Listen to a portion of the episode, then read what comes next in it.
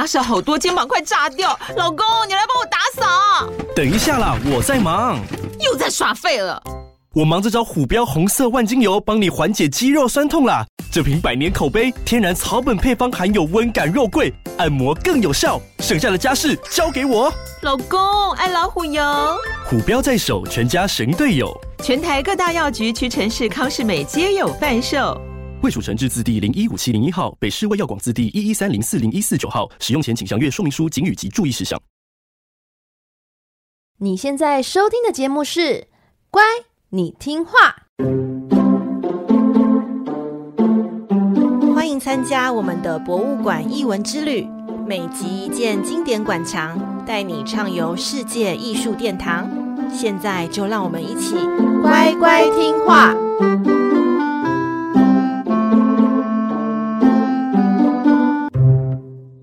大家好，我是葵花子，嗨，我是佩金，欢迎收听《乖，你听话》。上集呢，英国伦敦蓝牌导览员 Craig 小高为我们介绍了英国国家艺廊，也称为伦敦国家美术馆。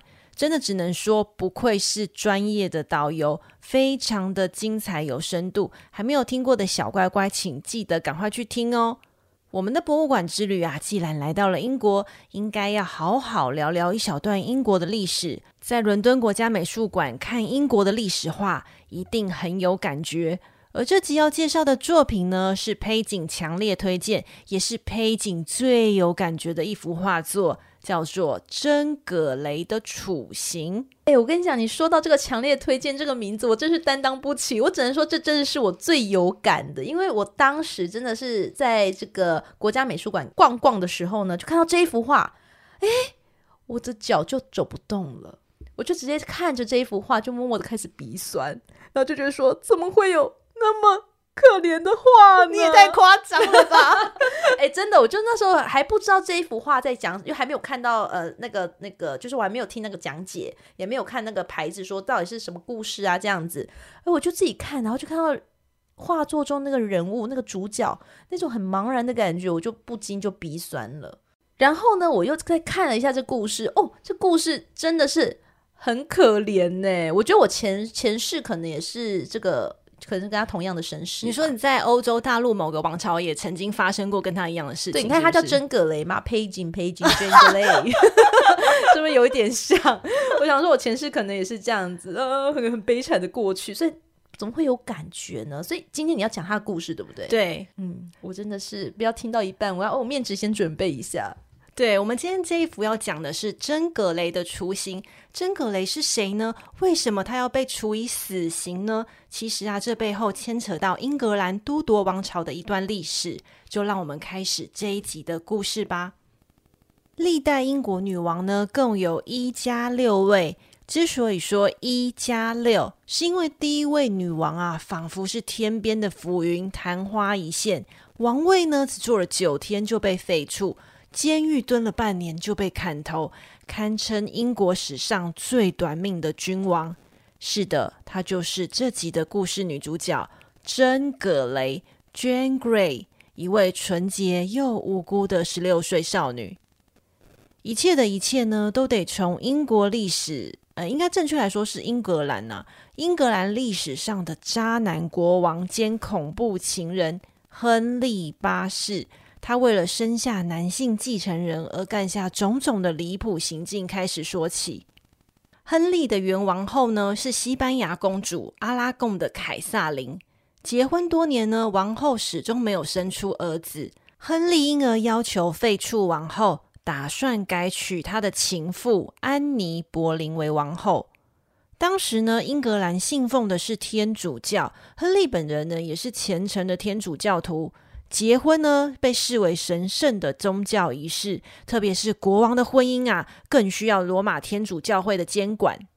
当时的教宗呢，严正的拒绝批准亨利离婚，但是亨利他急切渴望有一位男性合法的继承人，再加上受到情妇安妮的怂恿，于是，在一五三四年决定与罗马天主教会正式决裂。亨利八世他自己建立自己的英格兰国教会。不再受到天主教会的管束，大大概意思就是说，大爷我要离婚和再婚，他根本不要别人管，他自己说了算，所以他才会做出这样子的决定。所以大家也可以感受到，就是亨利八世在那时候已经是被爱冲昏头的感觉。对啊，他完全就是想要娶情妇啊，把正宫放在哪里呢？亨利八世他轰轰烈烈为情妇发动宗教革命，惊动了整个欧洲八卦圈。本来以为呢，他和第二任老婆安妮爱得非常的浓烈，可是没想到啊，婚姻维持了三年。安妮不仅没有如愿生下儿子，还因为宫廷斗争被控告通奸罪和叛国罪。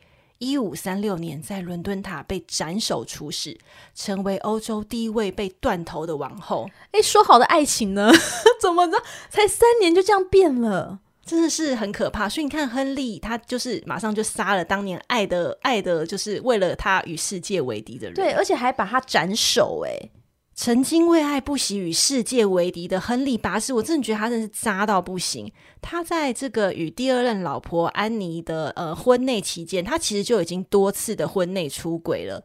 在杀了第二任老婆安妮的二十四小时之内呢，他立刻又和新的情妇珍西摩订婚。老婆尸骨未寒呐、啊，他十一天后又迎娶了这位新的情妇为第三任王后老婆。哎、欸，他一定都是有了备胎，有了小三，然后就会把上一位整个就是废除或杀掉。哎，我觉得超可怕的、啊。然后呢，结婚的隔年，亨利终于盼来了一名儿子，取名叫做爱德华。可是呢，第三任老婆却在产后十二天，因为产褥热就发烧，就这样过世了，没有办法陪伴这个孩子长大。亨利八世呢，后来又结了三次的婚，所以他的一生总共有六段婚姻。所以我觉得他其实发动那个宗教改革，还算是蛮有效率的正确决定。你说对他自己来说吗？对他这样很方便嘛。可是他好像真的就是想要。儿子，儿子就是一直想要那个子孙，是不是？其实他也不是没有儿子哦，但是因为都是和情妇生的，他没有一个真正的王后为他诞下合法的继承人，嗯，所以他才会这样一直想要换，就是王后这样子。你看，我刚刚说他有六段的婚姻，所以他娶了六个老婆。可是呢，如果仔细数一下他老婆这个下场哦，其实他有两位老婆是被他砍头，然后呢，两位是被他离婚。然后呢，一位是难产死亡，最后一位就是亨利八世于一五四七年过世以后，就让他最后一任老婆变成了寡妇。哎，所以他到底在死后，他到底有几个儿子啊？儿女？呃，非法的，就是和情妇生的，这个我没有去计算。但是呢，合法的，就是说他和正式的王后所生的孩子，总共有三个。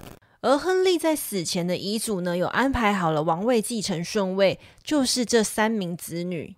大家先听一下，稍微记一下哦，有点复杂。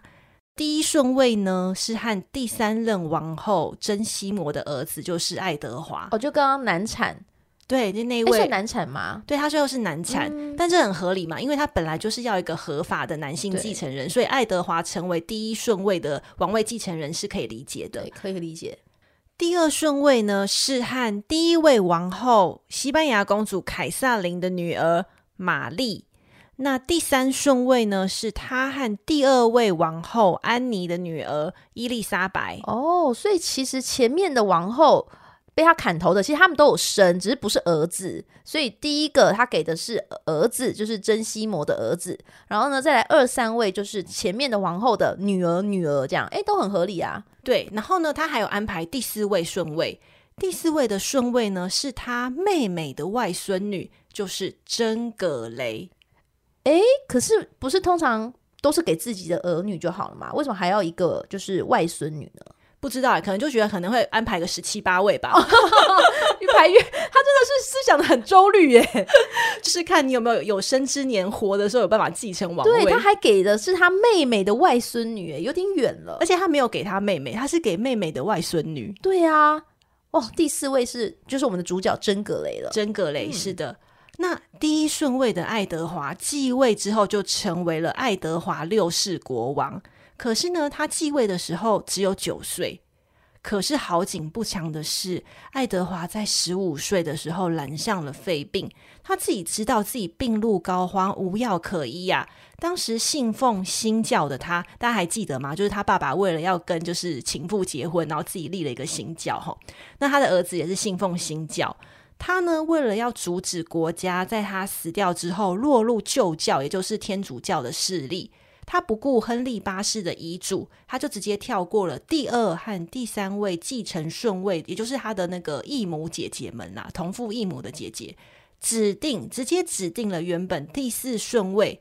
的真格雷，那为什么会指定他呢？因为真格雷他本人也是新教徒，就是跟爱德华是同一个教派的。但是他没有想到的是，这样子乱跳顺位哦，因而开启了一场血淋淋的王位争夺战。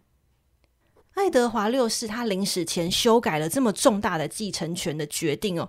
应该不可能是当时只有十五岁的青少年所为的，所以呢，多认为是辅佐爱德华的摄政议会主席，他是被他说服的。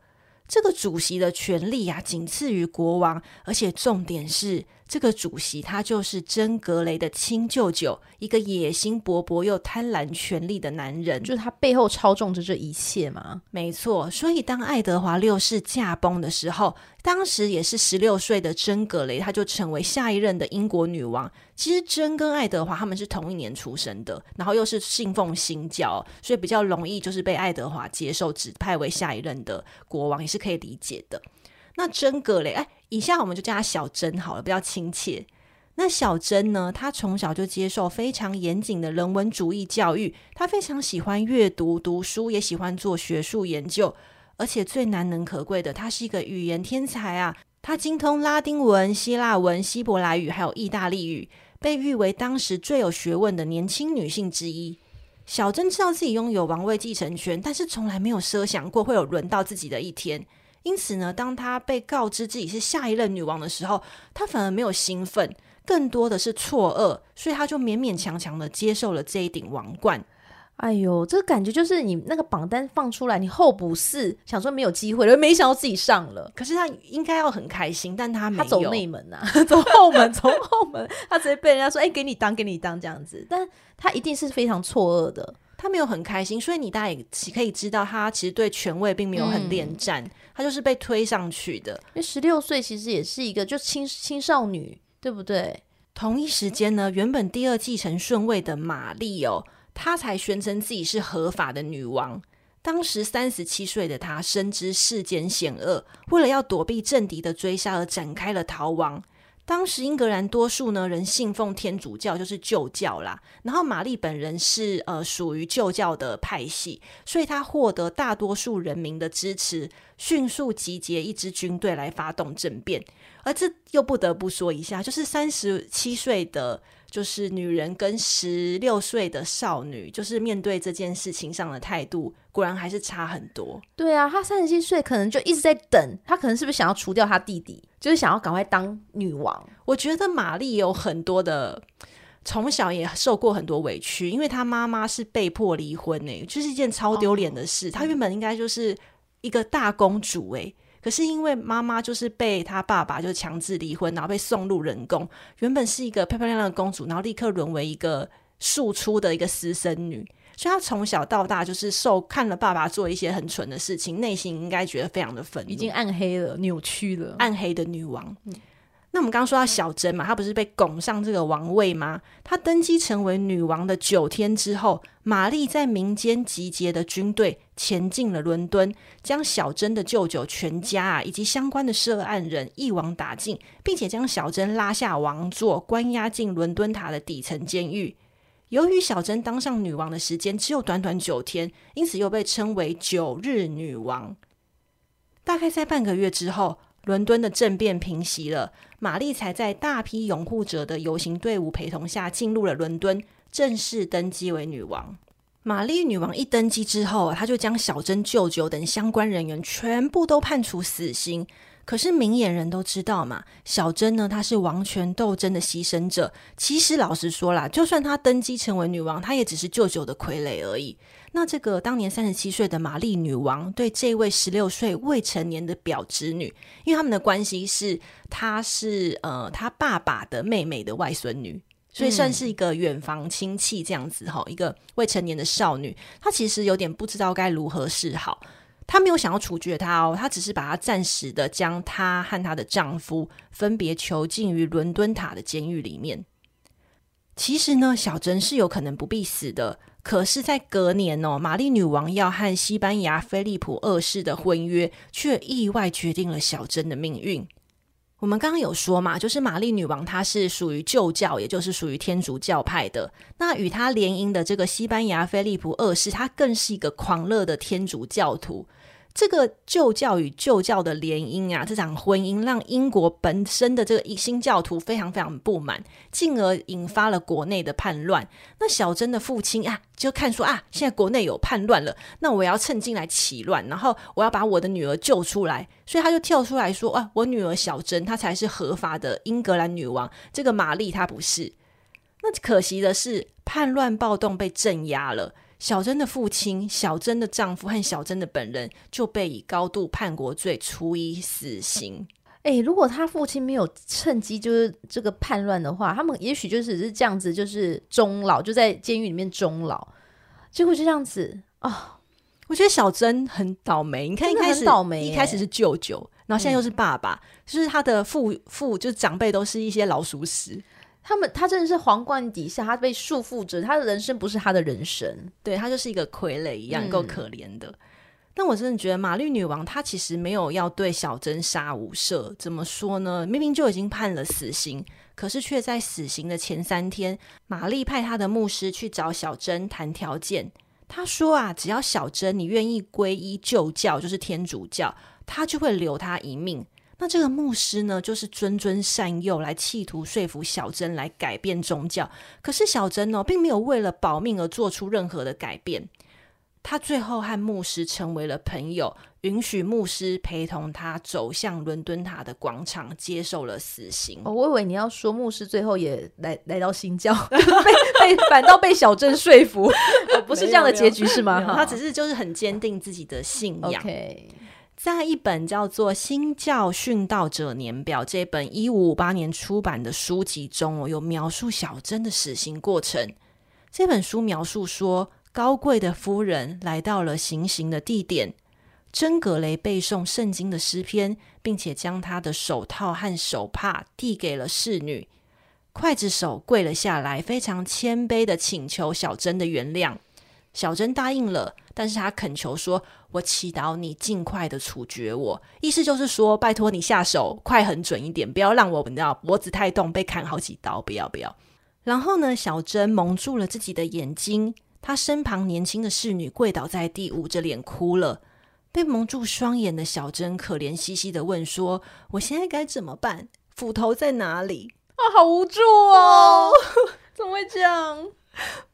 伦敦塔的中尉引导他，于是小珍就把头放在了行刑台的木头上，说出了路加福音记载耶稣牺牲前的最后一句话。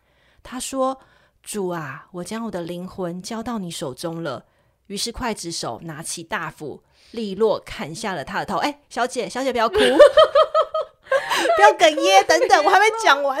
好好好。小珍她其实是新教宗教这个势力以及王位继承者下的牺牲者。她被处决的那一年正值十六岁，本该是花样年华的时候，却牺牲了短暂的生命，因而成造成了就是大家后世对于她有无限的惋惜。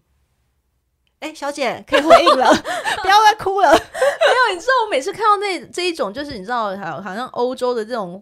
宫廷的，或者是这种中国的那种那种甄嬛的，就觉得说天哪，在这种你知道这种大时代下的女女人真的好可怜哦，不是牺牲品，就是直接被推入井里哦。然后最后你看，直接被你知道手级这样被手起刀落斩下去哦，好惨哦。然后最后一句话你刚刚讲了，主啊，我将我的灵魂交在你手上，他多么的无助，他只能讲出这句话。其实我觉得不只是九日女王小珍很可怜，因为其实活在亨利八世他附近的女人，我都真的觉得很可怜。只要跟他有牵扯到感情上，或者是跟他稍微有点血缘关系的人，都蛮的女性都蛮可怜的。然后我印象很深刻，就是我好像在大学吧的时候有看过一部电影，叫做《美人心机》。哦，对对对，《美人心机》就是娜塔莉波曼演的，还有那个黑寡妇，呃，焦雷乔韩森。哦，对对对。对他们那时候就是演的是亨利八世的这个故事，可是他的主角很不太一样，他是从呃第二任王后安妮·波林的姐妹的角度去描述这一段的历史。因为娜塔莉·波曼是演安妮，然后史嘉蕾·乔韩森是演她的姐姐还妹妹吧，嗯、是演她的呃也是波林家的女孩子。然后可是呃乔韩森就是玛丽啦，玛丽是第一个被波林家送进。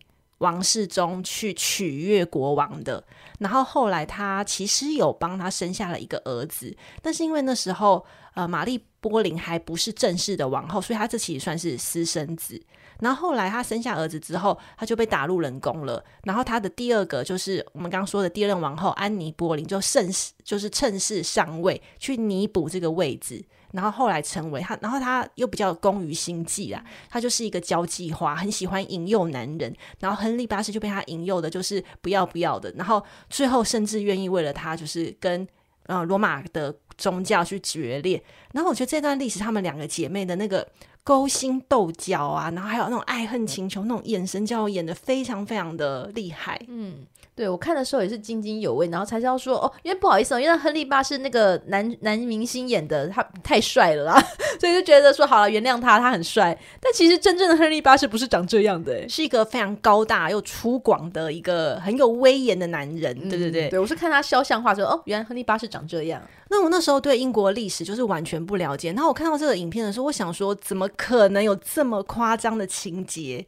然后我就是为了要做这一集的 podcast，然后重新去好好的认识了一下这段故事。我真的觉得，哇，真的是 amazing 哎，真的是大开眼界。而且历史上，就是我觉得很多人都很喜欢拿这一段历史作为一些电影啊，或是小说，或者是呃二次创作。然后像还有另外一部电影，不知道你有没有看过，是《伊丽莎白》。哎，没有了。它是影集吗？它是电影，然后也是当年很有名的。我真的很蛮建议，如果大家对于就是呃亨利八世他还有王位继承权这一件事情很有兴趣的小乖乖们，可以去看《美人心机》跟《伊丽莎白》这两部电影。伊丽莎白是安妮的女儿是吗？演的是安妮的女儿嘛？对，没错，就是他第二任老婆女儿。对。嗯安妮的女儿伊丽莎白呢，又叫做童贞女王，就是由她，她就是终身不嫁任何人，然后就是执掌着英格兰的王权，好像四五十年吧，把英国带到了一个顶尖顶峰的盛世，也是非常精彩的一部电影。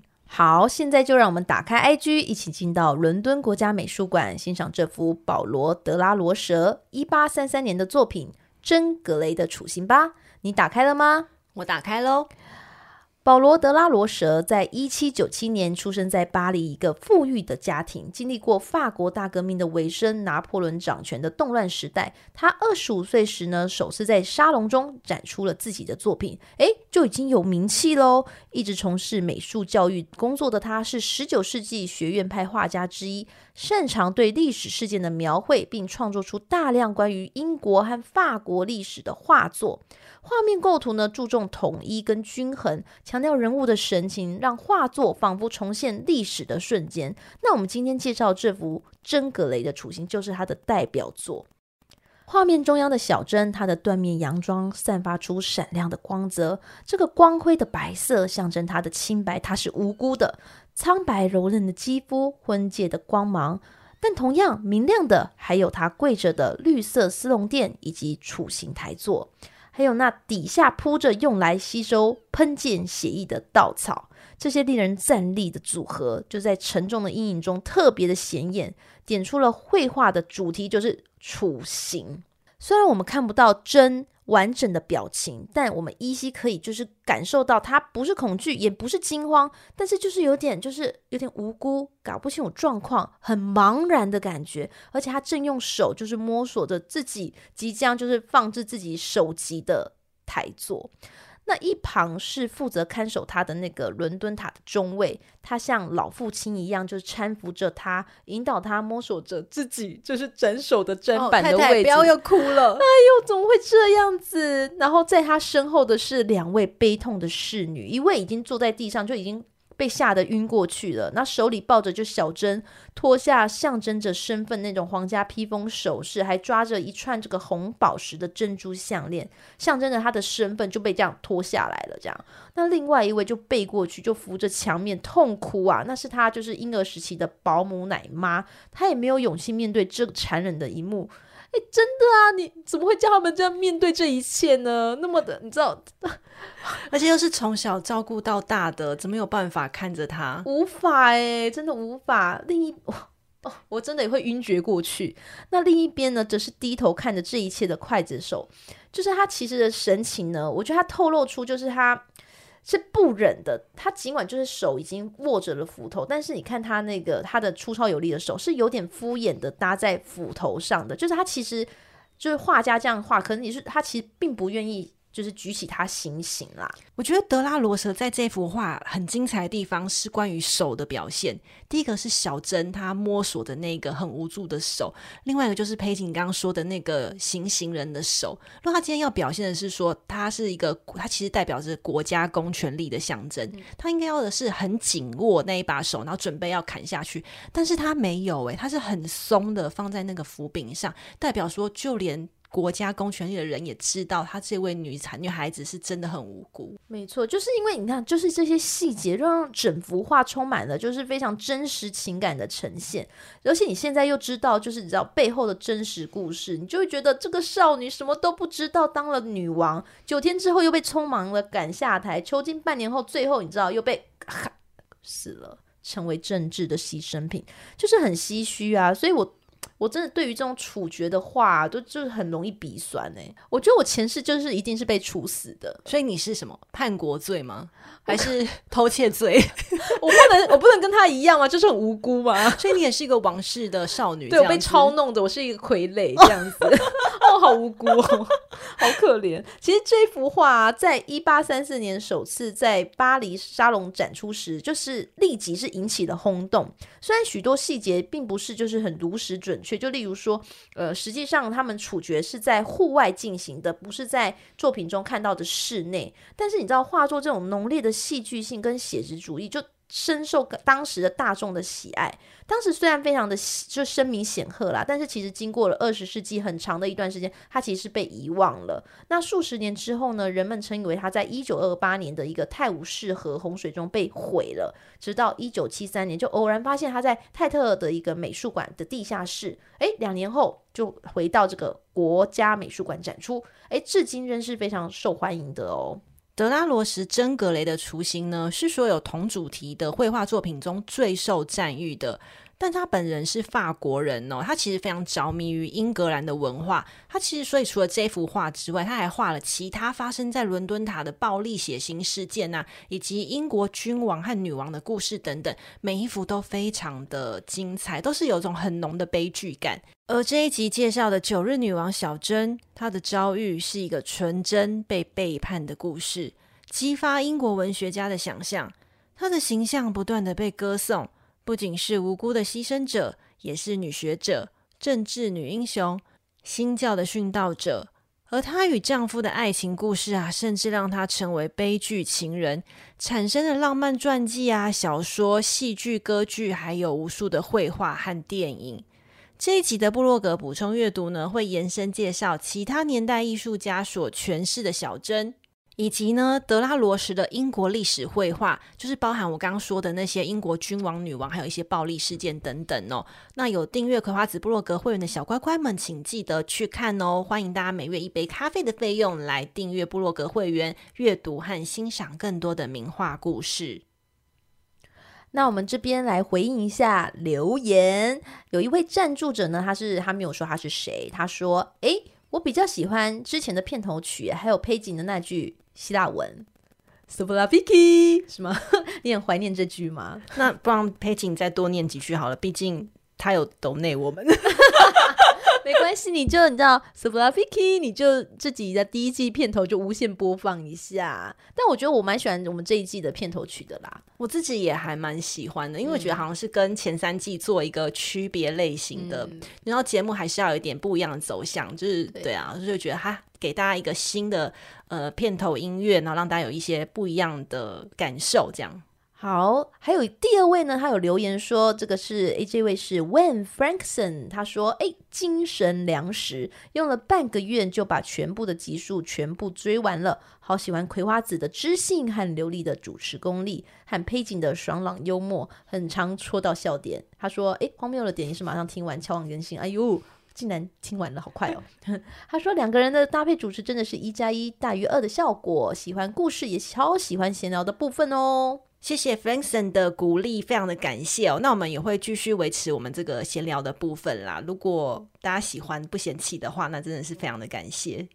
是的，那今天和大家分享的作品《真格雷的处刑》会放在乖你听话的 IG 上。如果你喜欢我们分享的内容，请在 Apple Podcast 跟 Spotify 帮我们节目按赞五颗星或赞助我们，帮助节目更稳定的经营运作哦。部落格会员订阅方式、IG 和赞助连结的资讯都会放在本集 Podcast 的资讯栏中，小乖乖们记得点开喽。